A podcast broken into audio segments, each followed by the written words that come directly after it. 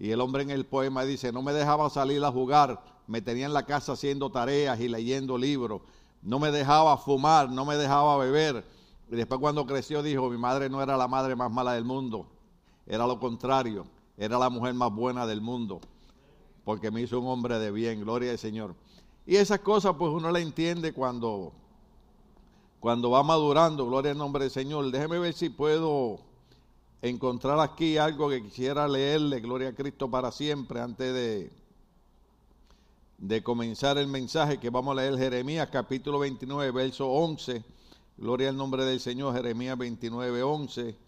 Gloria a Cristo para siempre, si los muchachos lo tienen por ahí. Vamos a pasar algunas fotos, Gloria a Cristo para siempre.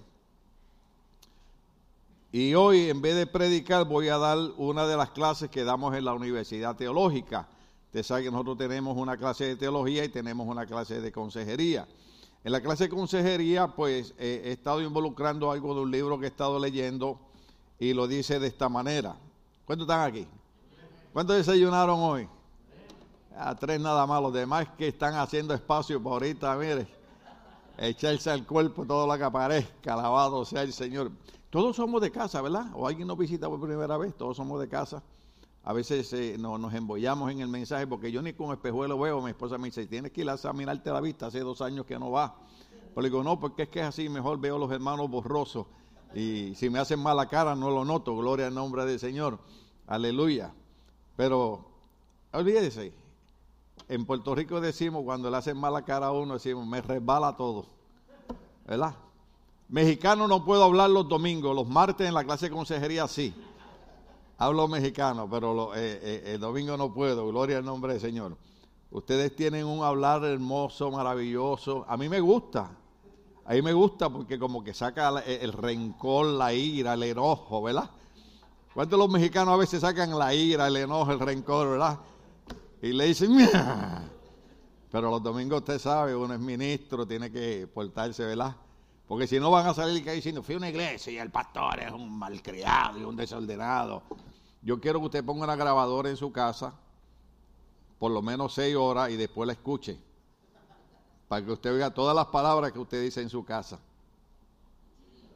Especialmente cuando está viendo el juego de fútbol soccer. ¿Ah? Los otros días le pregunté a René, ¿cuál es la palabra que prohibieron? Y René, como es mexicano, se atrevía a decirme, digo, dime René, somos hermanos, yo soy tu pastor.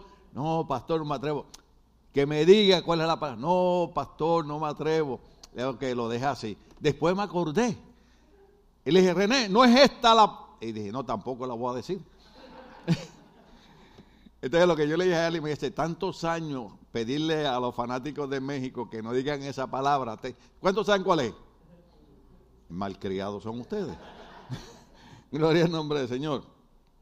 Déjeme leerle algo, déjeme leerle algo que escribí aquí, que lo iba a poner en Facebook, pero le dije que vamos a Jeremías 29, 11, dentro de un ratito lo vamos a leer. Pero eh, eh, quiero, quiero leer algo aquí que tiene que ver con la gente, por la gente vieja, gloria al nombre del Señor. ¿Habrá viejos aquí? No hay, no hay ningún viejo, todos son jóvenes.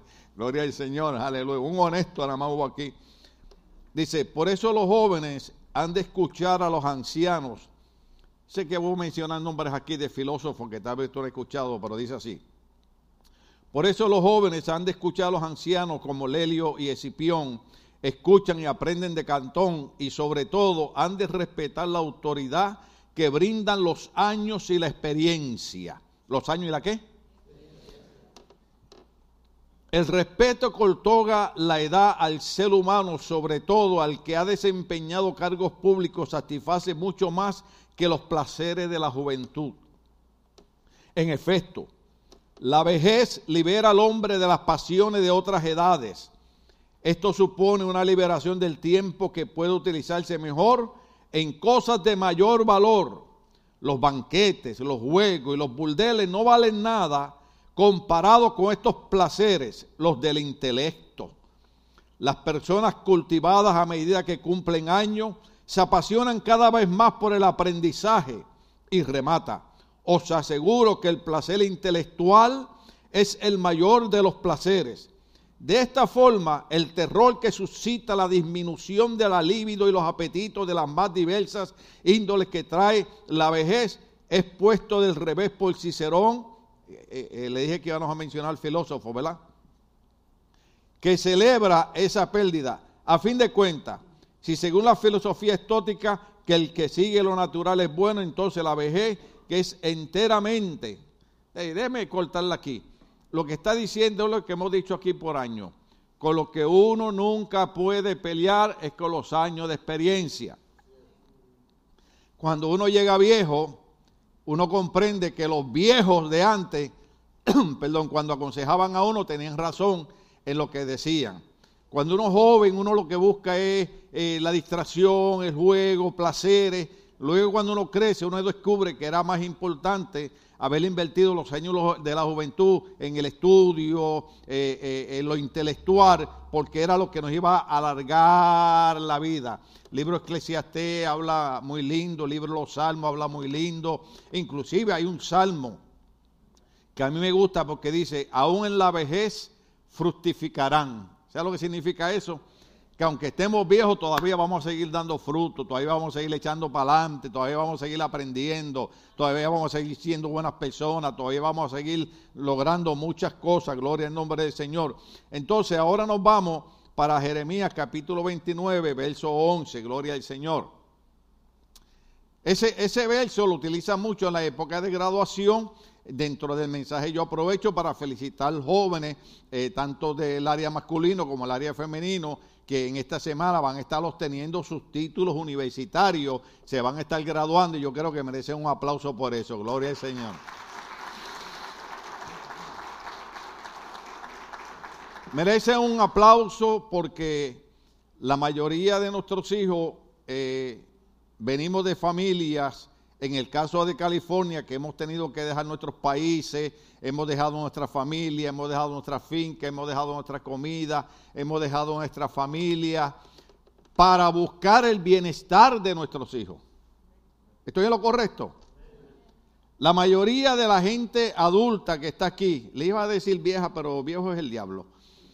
La mayoría de la gente adulta que está aquí dejaron lo que yo acabo de mencionar buscando el bienestar de sus hijos Ahora, hay que honrar a estos muchachos porque ellos pueden ser drogadictos, pueden ser pandilleros, pueden estar presos, pueden ser alcohólicos, pero hoy en día, esta semana, se van a estar graduando y obteniendo un título de la universidad porque decidieron seguir el consejo de los viejos.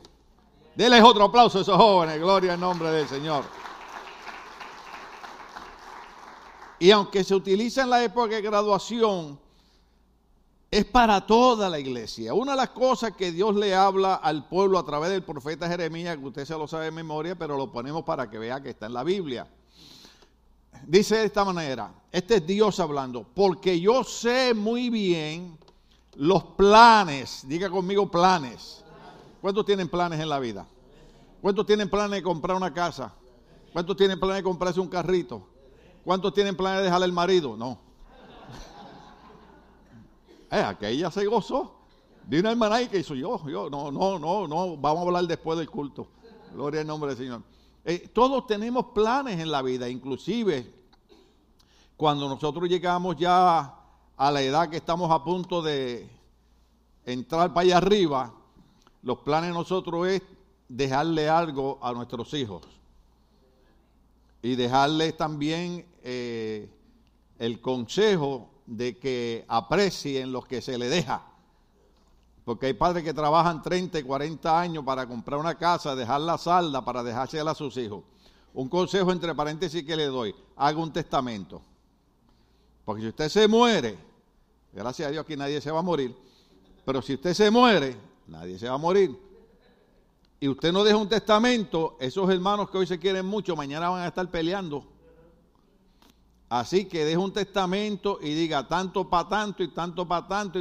Yo hice un testamento y todas mis deudas se las dejé a mis hijos. También déjele deudas para que aprendan. Pero todos tenemos planes en la vida. Es más, inclusive, hoy que celebramos y honramos a nuestras madres, gloria al Señor, que verdaderamente nos sentimos contentos. Eh, yo puse un video que me mandó mi hija Stephanie, que le envió saludo también, ¿verdad? Que ella también es madre, gloria al nombre del Señor donde salió un hombre hablando y diciendo que porque a la mujer se le dice que es la parte débil de la humanidad, cuando la mujer es la mujer más fuerte, y, y, entonces empieza a explicar todos los contrastes, dolores y cosas que tiene que pasar para traer a un ser humano al mundo. Hay mujeres que son bien fuertes. Y, a, mí me gusta ver la mujer embarazada porque, oh, tal día nace, tal día nace. Y cuando llega el día de nacer, póngame epidural, póngame epidural. Porque dicen que siente que se le rompe la espalda.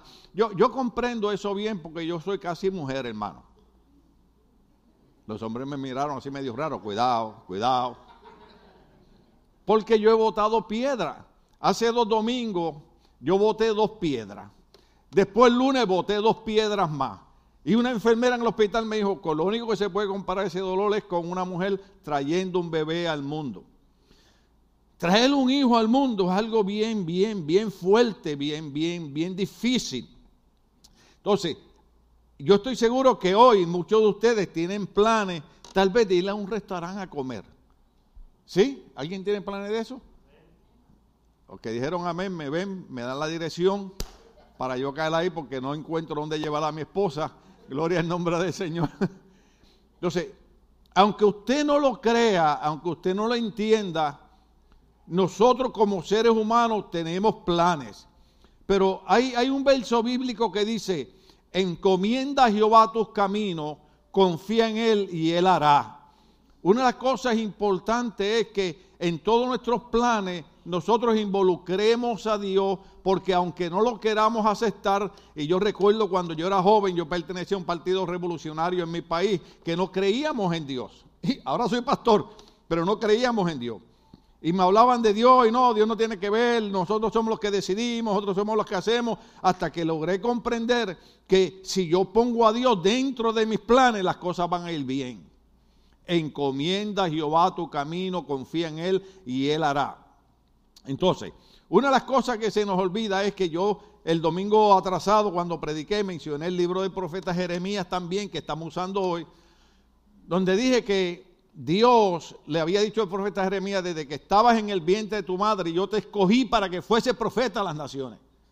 Desde que estaba en el vientre de la madre, Dios había hecho un plan y dijo, este hombre no va a ser un simple personaje más en la historia de la humanidad, va a ser un profeta para la nación. Ahora, yo le tengo buenas noticias a ustedes, aunque usted no las entienda. Desde que usted estaba en el vientre de su madre, desde que yo estaba en el vientre de mi madre, ya Dios tenía un plan para cada uno de nosotros. Entonces dice, porque yo sé bien los planes, Dios tiene planes que tengo para ustedes, afirma el Señor. Ahora, lo interesante de esto es que yo sé que hemos tenido problemas en el libro que yo tengo aquí, que es de donde voy a hablar eh, eh, se explica los conflictos que han habido por las personas que han malinterpretado el plan de salvación y han malinterpretado el deseo de que Dios quiere que nosotros vivamos una vida decente, una vida correcta, una vida alejada de las cosas malas, y las han llevado a un extremismo y las han llevado a un fanatismo religioso, lo cual nuestra iglesia ni es extremista ni es religiosa, pero creemos en vivir una vida correcta delante del Señor, porque Dios quiere para nosotros bienestar. Los planes que Dios tiene nosotros, planes de bienestar. Luego dice, y no de calamidad. Dios no quiere cosas malas para nosotros. Dice, a fin de darles un futuro y una esperanza. A fin de darles un futuro y una esperanza. Todo lo que nosotros deseamos bueno en la vida, los planes de Dios es que nosotros los obtengamos. Por nosotros, por ejemplo, cuando mi esposa y yo eh, eh, tuvimos nuestras hijas, Stephanie y Jacqueline, hicimos unos planes inmediatamente. Vamos a trabajar, vamos a, guardar dinero, vamos a asegurarnos que tengan una buena educación. Y, fue cruzando el tiempo hasta que se graduaron de la universidad de aquí de Long y hoy en día tienen sus carreras. Gloria al nombre del Señor. Por eso ahorita honraba a todos los jóvenes que han terminado de su carrera, porque esos son los planes de los padres, porque muchos padres no pudieron estudiar por el trabajo, por la familia, por esto, lo otro, pero dijeron, pero ya que yo no pude estudiar, voy a hacer planes para que mis hijos puedan estudiar y puedan triunfar en la vida. Pues déjeme decirle algo, el plan del Señor es que nosotros tengamos bienestar y triunfemos en la vida. en la, en, la, en la historia del cristianismo hay varias mujeres que sobresalen. Yo no sé si le mandé por ahí a los muchachos la foto de eh, eh, Woodward Ether. Mire si está por ahí. Ahí no. Esa. casi, casi no se ve, ¿verdad? Ok, ponme ahora la otra foto que está ahí porque hoy no le quiero quitar mucho tiempo a la gente. Esa es Catherine Kuhlman. Ponme la otra foto por ahí. esa es eh, la placa aquí en Los Ángeles frente, eh, no, no es el MacArthur Park, es el otro lago por ahí que está cerca. Está en Los Ángeles, Echo Park. Eh, pásame la otra foto donde va a salir el templo. Debe salir por ahí, tranquilo. No, no, no llevo esa. O que hay otra donde está el templo, gloria en nombre del Señor, que ese templo que está ahí en el copal lo construyó una mujer en el 1923. Eso es lo que dice la placa. Creo que les envié otra foto. Mira si hay otra foto más o esa es la última. No hay otra más. les envié una foto, pero tal vez no la recibieron. La tecnología es así. Eh, Wudo Ether, eh, Aimee Simple Person. Les envié la foto de Catherine Kuhlman y también eh, eh, una de una mujer llamada Rosanne Brandt.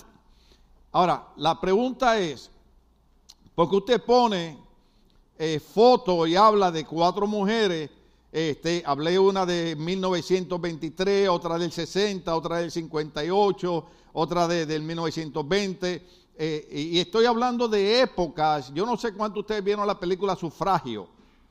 El sufragio significa la lucha que hicieron las mujeres por el derecho al voto. ¿Alguien recuerda cuando a la mujer en los Estados Unidos se le dio el derecho al voto? Se lo dejo de tarea.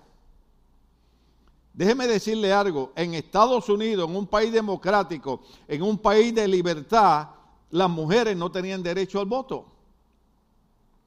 Y, se levantaron algunas mujeres en guerra y en lucha y dijeron, nosotros también tenemos derecho a votar, tenemos derecho a escoger al presidente y los, y los congresistas y los representantes como cualquier otro hombre. Pero tomó muchos años, déjeme decirle, los dos últimos países en darle el derecho al voto a las mujeres fue Arabia Saudita y Estados Unidos. ¿Por qué? Por mujeres que creían que ellas también tenían derecho Ahora, yo quiero que ustedes entiendan que uno de los problemas que nosotros todavía tenemos en el siglo XXI, uno de los problemas grandes es que hay hombres todavía dentro de las iglesias que creen que las mujeres no pueden tomar la participación de predicar el Evangelio. Cuando la Biblia dice en el Nuevo Testamento que ahora delante de Dios no hay hombre y mujer, sino que todos somos uno. Y con el mismo Espíritu Santo que el hombre ha sido sellado, la, la mujer también ha sido sellada con el poder del Espíritu Santo. Por ejemplo, nosotros tenemos un problema cuando yo menciono a mi esposa y digo, ella es la pastora de la iglesia. Antes leía yo un hombre ahí muy espiritual que ponía que decía que en ningún sitio en la Biblia aparece ninguna mujer que era pastora de iglesia. Yo le digo, no, entonces, entonces no vio a Débora que era jueza en el Antiguo Testamento, no vio a Débora que ganó guerra. En el Antiguo Testamento Dios utilizó un montón de mujeres para que su palabra nunca se detuviera. Claro que entendemos que hay orden y hay respeto y todas esas cosas, pero también dentro de las iglesias todavía existe un problema de ciertos hombres que, no sé, pero yo pensaba que el machismo ya se había acabado. Pero como que todavía existe. Delante de Dios, la Biblia dice que Dios no tiene acepción de personas. Yo voy a decir algo aquí que es bien feo.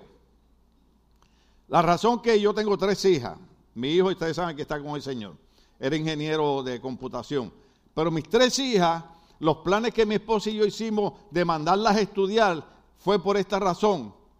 Un día nosotros nos vamos a ir a disfrutar de la presencia del Señor. Pero a lo mejor antes de irnos ellas se casan. ¿Ve? ¿Qué problema cuando usted tiene hijas? ¿Cuántos tienen hijas? Y empiezan, usted, ha oído una musiquita que dice. Esos son los tiburones que empiezan a darle vuelta a nuestras hijas. ¿Ah? Y yo estoy ahí con una bayoneta ahí, esperando que el tiburón se acerque. O sea, pero el problema no es que se casen, esa es la ley de la vida. La ley de la vida es que nuestras hijas eh, eh, se casen. Pero uno de los problemas de la violencia doméstica, ¿de la que dije? Ajá, te dice, pero pastor también que iba el mensaje y ya lo dañó, va a hablar de pelea y de cosas. Uno de los problemas de la violencia doméstica es que antiguamente las mujeres cuando se casaban, los hombres tenían una cultura que decían, la mujer es de la casa y el hombre de la calle. ¿Cuántos oyeron eso alguna vez? Entonces, su trabajo es cuidar la casa, perdone la expresión, no sé si puedo hablar así, y parir hijo. Ayer le escuchaba de, de una señora que había tenido 13 hijos. ¿Cuántos? 19. ¿Cuántas hermanas aquí quieren tener 19 hijos? Ahora las mujeres dicen, si los pares tú está bien. Entonces, las mujeres eran maltratadas, eran agolpeadas. Yo una vez le dije a un hombre que agolpeaba a su esposo y le dije, ¿por qué tú no te buscas un hombre de 6 pies, 5 pulgadas y 300 libras y le da una bofeta a él? Porque es fácil dar una bofeta a una mujer de 5'3, de 100 libras. Yo no quiero ver a un hombre dándole a una mujer porque me van a llevar preso. ¿Cuántos estamos aquí? Porque yo vengo de un hogar donde mi madre tuvo que irse con mis dos hermanos y yo porque lamentablemente mi papá en su ignorancia, ¿verdad? En su ignorancia. Yo, yo nunca tuve rencor ni odio con mi padre porque él no podía dar lo que no había tenido, pero eh, yo tengo un montón de hermanos de, de, parte de mi padre que nunca nos consideramos medios hermanos, somos hermanos completos, gloria al Señor pero eh, era, era, le gustaba el licor, le gustaba salir con mujeres, entonces era abusador. Y mi madre un día decidió irse. Entonces yo sé lo que yo estoy hablando. Por eso es que yo no creo que cuando usted se casa con una mujer, esa mujer no es un bolso de practicar boxeo. Usted va, se va a casar con una mujer, usted debe entender que esa es su pareja, la cual usted debe respetar hasta que la muerte lo separe. Pero los planes de nosotros fue Vamos a educar a nuestras hijas porque el día que ellas se casen, si el pirata sale medio raro, entonces ellas no tienen que decir lo que decían nuestras abuelitas, porque nuestras abuelitas y muchas mujeres decían, no puedo dejar a mi marido aunque me golpee, porque ¿quién me va a ayudar a pagar la renta? ¿Quién me va a dar comida? ¿Quién va a mantener mis hijos? Pero si la mujer estudia, y se gradúa y saca un título, le dice al esposo, termino el mensaje porque los hombres me están mirando medio raro, pero ahí voy. Le dicen al esposo, mira papá, o tú te portas bien, o hoy quien se va eres tú. Sí, porque los hombres siempre votan a la mujer. Pero como los tiempos han cambiado, cuando usted hace planes de educar a sus hijas y de que sus hijas sean profesionales y saquen un título, el hombre que se case con ella sabe que le conviene portarse bien porque un día a lo mejor la que va a pagar la renta es ella y no él. Por ejemplo, una vez, ¿verdad? Yo digo esto aquí muchas veces. Eh, eh, una persona aquí una vez dijo, ay, la esposa del pastor truena los dedos y él brinca. Y yo dije, Tantas cosas lindas que hay para hablar y con lo que sale esta persona. Entonces yo vine y dije, subí al altar y dije, hermano, déjeme explicarle algo. Cuando mi esposa truena los dedos y yo brinco, es porque lo que pasa es que cuando yo tuve cáncer en el 2006 y yo pasé por cinco operaciones después por unas complicaciones que tuve, quien estuvo a mi lado fue mi esposa. Cuando en el 2016 me regresó el cáncer, quien estuvo a mi lado fue mi esposa. Lo que ustedes no saben es que hace dos domingos atrás yo estaba predicando aquí, bajando una piedra de mis riñones. Y solamente el que baja de una piedra sabe lo que es ese dolor. Se lo dije a Luis, se lo dije a Ralph. Boté dos piedras el domingo, después boté dos piedras el lunes. Mi esposa venía de Guatemala y cuando llegó me dice, así me recibes a pedradas. Pero, pero ¿quién, es, quién, es, ¿quién estaba al lado mío? Mi esposa.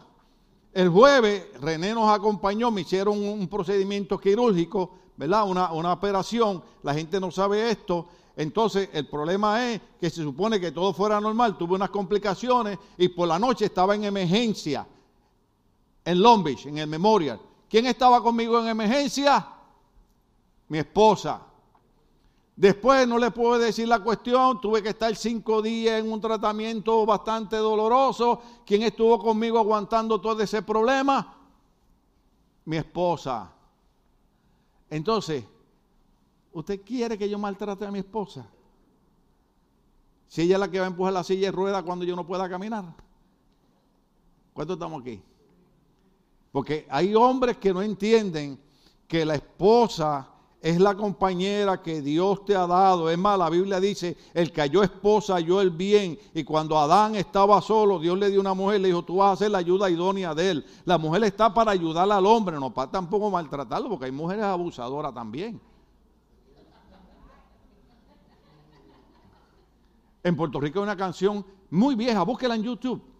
Yo sé que no es un himno como los que canta Tony así bien lindo. Este devocional estuvo bien lindo hoy, ¿verdad?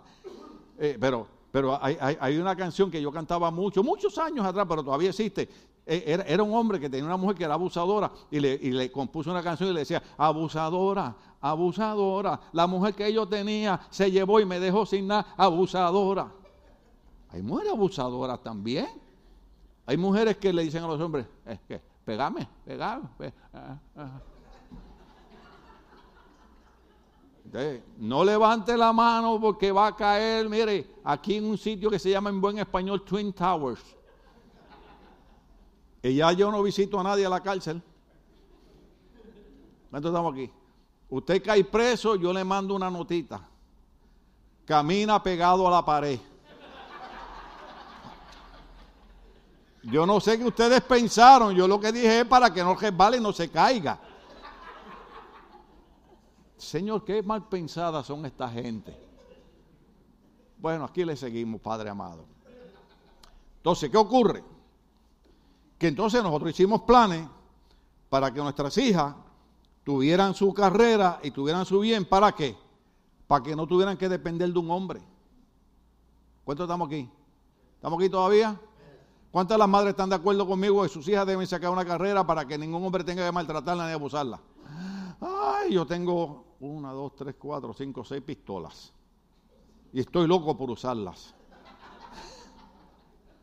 Ya le dije a Ralph, tenemos que ir a disparar. No, yo disparo. Desde chiquita yo llevaba a Jacqueline, Stephanie, Elizabeth, todas, todas ellas disparan. Y cada una de ellas sabe en mi casa dónde están las pistolas. Dice, ay, ese pastor yo creía que era un hombre santo. Si yo soy un santo cuidador de mi familia. Es que la gente confunde la gente confunde eh, el ser una buena persona con ser una persona estúpida. ¿Cuánto estamos aquí? Nosotros los cristianos nunca pensamos en hacerle daño a nadie. No tenemos armas para hacerle daño a nadie. Pero como yo estuve en el ejército americano y siempre pues me gustó disparar, pues yo las uso como recreación. Pero digo, el día que alguien me rompa la puerta de mi casa y se meta a mi casa, va a conocer al Cristo que ha negado por tantos años. ¿Cuántos estamos aquí? Entonces, dentro de esa situación, que aún dentro de las iglesias hay cierto machismo y ciertas cosas, las mujeres, en los años 20, Dios tuvo unos planes con unas mujeres que ellas ni pensaban lo que iban a hacer en la vida. De tal manera que yo los invito a ustedes que un día pasen por aquí, por Echo Park, y vayan a lo que se llama el Angelus Temple, la iglesia Angelus que fue formada por esta mujer llamada Aimee Person. Ahora, lo que yo les quiero decir es esto. Dios tenía planes con estas mujeres y, si, y, si, todavía hay machismo, imagínense los 20, los 50, el 58, en el 60, cuando todavía ni siquiera estaban los derechos civiles, porque eso fue en el 68, donde las mujeres eran maltratadas y perseguidas y los hombres no querían escucharlas, pero fueron mujeres que Dios las levantó en ministerio, no solamente de sanidad divina, sino también en ministerio de milagros. Ahora, lo impresionante de esto es que cuando usted estudia la historia, no le quiero leer el libro, pero está, aquí, está escrito por un periodista no cristiano. Cuando usted estudia la historia, dos de ellas, Amy Person y Catherine Kuhlman, fueron dos mujeres que tuvieron que pasar por un divorcio. ¿Cuántos están aquí? ¿Y usted sabe cuál es la ideología de la iglesia?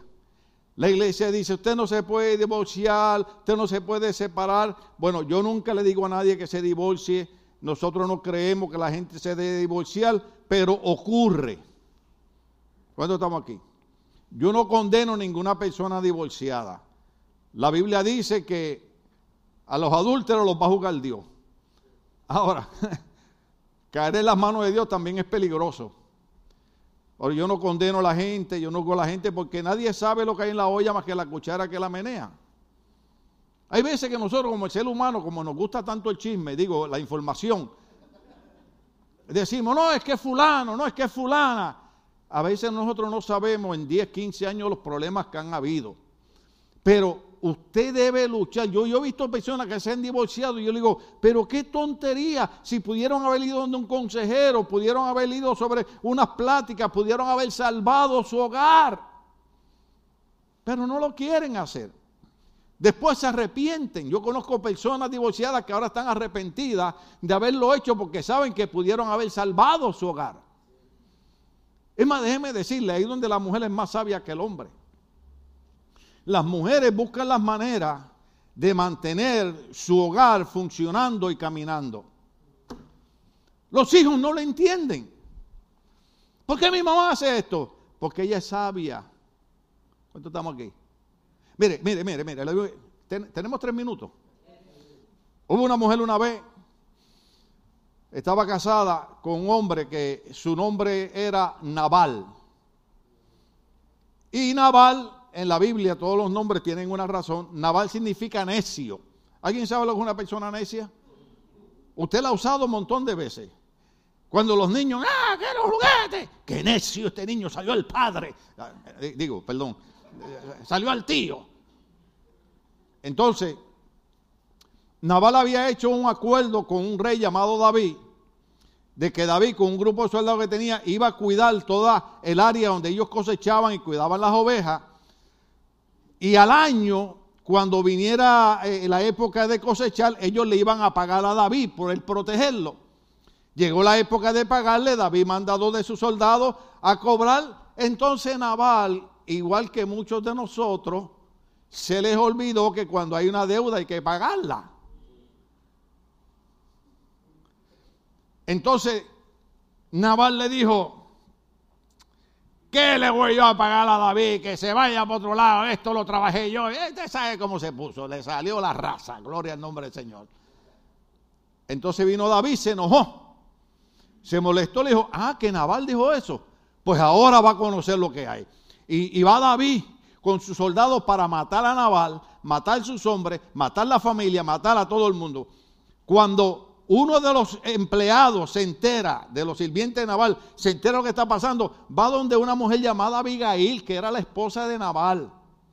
Y le dice, mi señora, esto es lo que viene, viene un peligro, viene muerte sobre nosotros. Y dice la Biblia que esa mujer sabia se adelantó, salió y llevó presente, llevó regalo. Y cuando David iba de camino, lo detuvo a mitad de camino.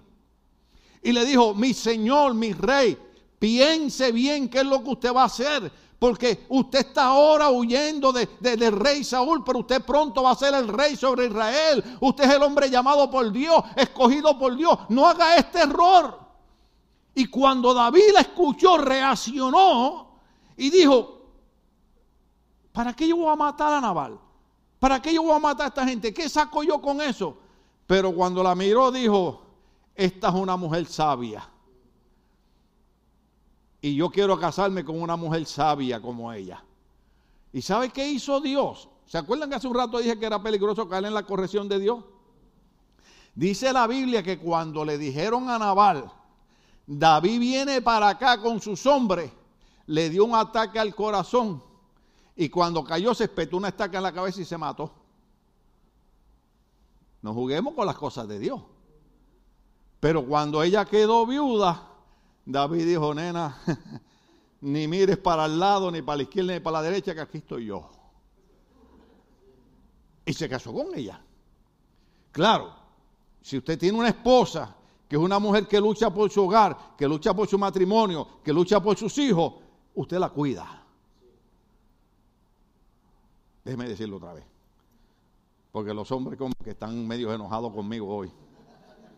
Si usted tiene una mujer sabia que trabaja, porque lamentablemente, oiga, qué cosa, aquí las mujeres tienen que trabajar. Pero para pagar un triste apartamento hay que trabajar los dos. Y para echarle más salsa a los tacos también. Entonces, usted tiene una esposa buena que lucha por su matrimonio, que hay esposas que la aguantan malcriada a los maridos, pero no es porque son tontas, es porque son sabias. Porque es que dicen, ahorita se le pasa y si no se le pasa cuando esté dormido le voy con una tabla. Ay, fui a una iglesia que el pastor aconseja violencia. Yo no estoy aconsejando violencia. Pero nadie levante las manos. Pero ¿cuántas mujeres le han dado a darle con una tabla al marido? Yo sé que es así. Entonces, David dice, esto es una mujer sabia. Yo necesito una mujer sabia al lado mío porque yo voy a ser el rey. Y déjeme decirle algo, los esposos, cuando usted tiene una esposa buena, usted no la maltrata. Usted la trata bien los muchachos que no se han casado. Tengo un estudio que viene pronto para los que piensan tener novios y casarse. ¿Ah? Asegúrate antes. Pon, mira, las cosas en blanco y negro. Yo sé que el pastor Moya, ¿verdad? Cuando estaba casando la pareja, dijo, aquí está la novia y aquí está el que no vio.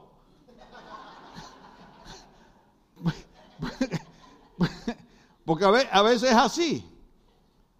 Los viejos, yo empecé el mensaje hablando de que, de que los viejos eran los que tenían experiencia, ¿verdad? Le está hablando un hombre que tiene más de 40 años. ¿Para qué decirle mi edad? No, tengo más de 50. Más de 60. Casi 70. ¿Qué quiere decir? Que si usted lo que tiene son 25 años, a usted le falta mucho para ver lo que yo he visto.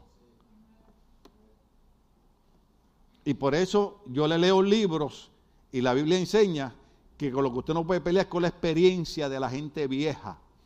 El único problema, y yo se lo dije a mi esposa otros días, el único problema es que cuando aprendemos las cosas de la vida, lo que necesitamos es la juventud que no, que no tenemos ahora. Yo quisiera tener la experiencia que tengo ahora pero con la fuerza de la juventud de antes. Entonces, por eso ahora yo le digo a los muchachos de la universidad, yo tuve que correr 50 millas, quiero que ustedes nada más corran 10. Escuchen consejo. Los viejos no dicen las cosas por molestar. Los viejos dicen las cosas porque primero cometieron errores y segundo no siguieron consejo. Y en Puerto Rico decimos, el que sigue consejo llega viejo. Y usted tiene que llegar a viejo también. Yo dije hace un rato que la Biblia dice y promete y garantiza que aún en la vejez fructificaremos. Mire, yo estoy de pie aquí, o no estoy de pie. ¿Cuántos de ustedes vieron que yo no podía caminar? ¿Cuántos de ustedes vieron que yo tenía que estar sentado? Yo les acabo de hablar a ustedes que hace dos semanas yo estaba en emergencia, estuve en una, una, situación quirúrgica, pero aquí estoy de pie porque Dios promete, aún en la vejez van a fructificar. Esas son las promesas de Dios. Dios, no miente. La Biblia dice que Dios no es hombre para que se arrepienta, ni hijo de hombre para que mienta. Entonces, estas mujeres, a pesar de que cruzaron por un fracaso matrimonial, eso no cambió los planes de Dios con ellas. Diga ahí bajito, bajito, ningún problema va a cambiar los planes de Dios con mi vida. Hay gente, hoy yo le escribí a un amigo mío, predicador, está en otro lugar y predica por Facebook y esas cosas. Y dijo, me rendí, todo sigue igual, he tratado de ser buena persona, he tratado de cambiar, ya tiré la toalla, ya para aquí, para acá, esos arrebatos que le dan a uno. Y le escribí, es más, casi le iba a cantar, no te rindas. Eh, le escribí, le dije, no te rindas. Ah, porque escribió, así como son, porque nosotros los hispanos somos bien, bien, bien, bien difíciles. Puso, y no quiero consejos de nadie. Yo le digo a mi esposa, me tocó la época de ser el pastor más horrible del mundo, porque eh, usted dice, ay, el pastor no me llama para aconsejarme. Es que yo sé que hay gente que no quiere consejo. A mí una vez yo llamé a alguien y le dije, mira varón, yo te quisiera aconsejar. ¿Y quién le pidió el consejo a usted, pastor? Así me dijo. Y yo dije, si este hombre de verdad supiera de dónde Dios me sacó, no me hubiera contestado así. Lo que pasa es que el Espíritu Santo transforma nuestra mente, transforma nuestro corazón y yo sé que no importa cuánto daño alguien me haga ni cuántas malas palabras en contra mía, yo no tengo que hacer nada, porque hay uno que dice la Biblia en el libro del profeta Isaías, ninguna alma forjada en contra de ti podrá prosperar y tú condenarás toda lengua que se levante en juicio en contra de ti. Yo no tengo que hacer nada. Nada tengo que hacer. Yo lo único que tengo que hacer es, Dios te bendiga, papá. Dios te bendiga.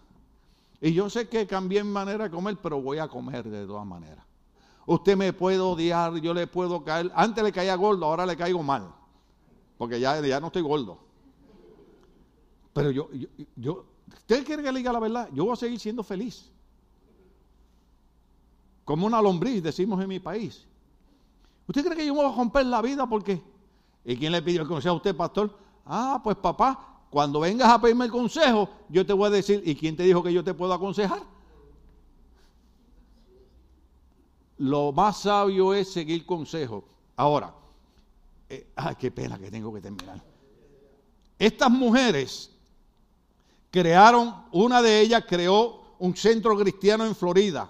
Otra levantó un templo que está ahí todavía, que yo he ido a ese lugar aquí en Los Ángeles, al lado de Eco, Park. Le, eh, eh, eh, misma Person fue la primera en utilizar la radio para predicar el Evangelio. Fueron mujeres brillantes, fueron mujeres sobresalientes, fueron mujeres que entendieron que desde que estaban en el vientre de la madre, Dios tenía un plan y un propósito con ellos y ningún machista, ningún hombre, ninguna religión podía detener el plan que Dios tenía para ellos. Y yo le digo lo mismo a la iglesia hoy, nadie puede detener el plan de Dios para la vida de cada uno de nosotros. Lo que Dios tiene para nosotros, Dios lo va a hacer, Dios lo va a lograr para cada uno de nosotros. Ahora, ¿cuántas personas porque han tenido un fracaso en la vida han tirado la toalla? Sin embargo, estas dos mujeres, estoy hablando de misma Person y Catherine Kuhlman, cruzaron por un divorcio. A Catherine Kuhlman las iglesias le dijeron, no puedes predicar jamás porque te divorciaste. Pero ¿qué dijo Dios? ¿Quién te llamó a ti? ¿Te llamaron los hombres o te llamó Dios? Por eso yo le dije a la, clase, yo sé que esto suena feo decirlo, porque eh, nosotros tenemos que tomar vacaciones y tenemos que, velar, Pasar tiempo con nuestras esposas, nuestros esposos, y eh, eh, todo eso es normal, todo eso es normal. Los otros días le dije, le dije a tu nena, a Emily, que, que sí, le dije, le pregunté, le dije, si Andrea me paga la entrada para Disneyland, ¿me presta las orejitas de Mickey Mouse? Y nada más se ríe, ella se ríe, ¿verdad? ¿Por qué? La razón que yo no voy a Disneyland no es porque no me guste, es porque nadie me paga la entrada. esto es increíble. Porque cuando nosotros íbamos a Disneyland, ¿cuánto pagábamos? ¿40 dólares la entrada? ¿Cuánto vale ahora? Ah, yo los compraba porque yo trabajaba con la Boeing Company, los compraba allí en la tienda y me daban descuento. ¿Cuánto vale ahora la entrada para Disneyland? ¿Alguien sabe? Como 120. Sí, Ciento, la, entrada, un ticket. Y, las hamburguesas, 20 dólares cada hamburguesa con papas viejas, con grasa de esa. Ah. Pero no, pero mire, lo, lo, más que uno disfruta en Disneyland, sinceramente, lo más que uno disfruta en Disneyland es estar dos horas en fila para estar tres segundos en un juego. ¡Ah! Le digo, ahora sí que me voy a ver, híjole, dos horas en fila para tres segundos. Me monté en un carrito con una cámara. ¿Se acuerdan la época de las cámaras? Ahora todo el mundo es con celulares. ¡Ah! Y monto unos carritos. Y ya Kelly me dice, papi, guarda la cámara. Le digo, ¿por qué? Me dice, porque este juego es brusco. Le digo, Ahora me lo dice, es porque estoy montado en el carro.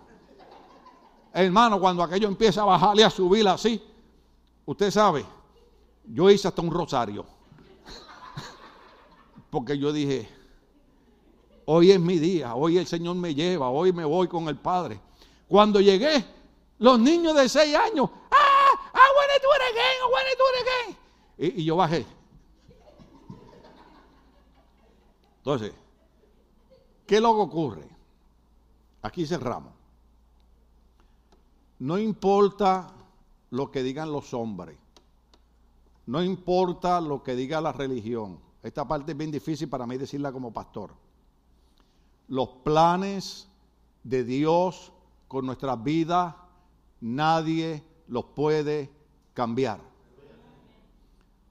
Aquí había un muchacho colombiano, nada más voy a decir de dónde era. Compró una motora, le dije, papá, yo me recuerdo cuando yo usaba motor y mi mamá me decía, esa es la muerte en dos ruedas. Vaya, eso no quiere decir que usted no puede usar motora, úsela, ¿verdad? Y haga como Ivo Canivo y todas esas cosas, gloria al nombre del Señor. Tuvo un accidente y le dijeron a la familia, llame al cura porque dura dos horas más. No, él va a una iglesia, nos llamaron. Yo voy con mi esposa a intensivo, el hombre tiene tubos y mangueras por todas partes. Yo agarré aceite aceite ungido, ¿verdad? Porque la Biblia dice, unjan con aceite y sanarán los enfermos. No lo sanamos nosotros, lo sana Dios. Lo ungimos y dijimos, Señor, tú eres el que tienes planes con este hombre y ningún accidente puede cambiar ese plan. A la semana, de dos horas de vida que le dieron, a la semana, ese hombre estaba aquí y lo menos que usted pensaba era que había tenido un accidente donde iba a perder la vida.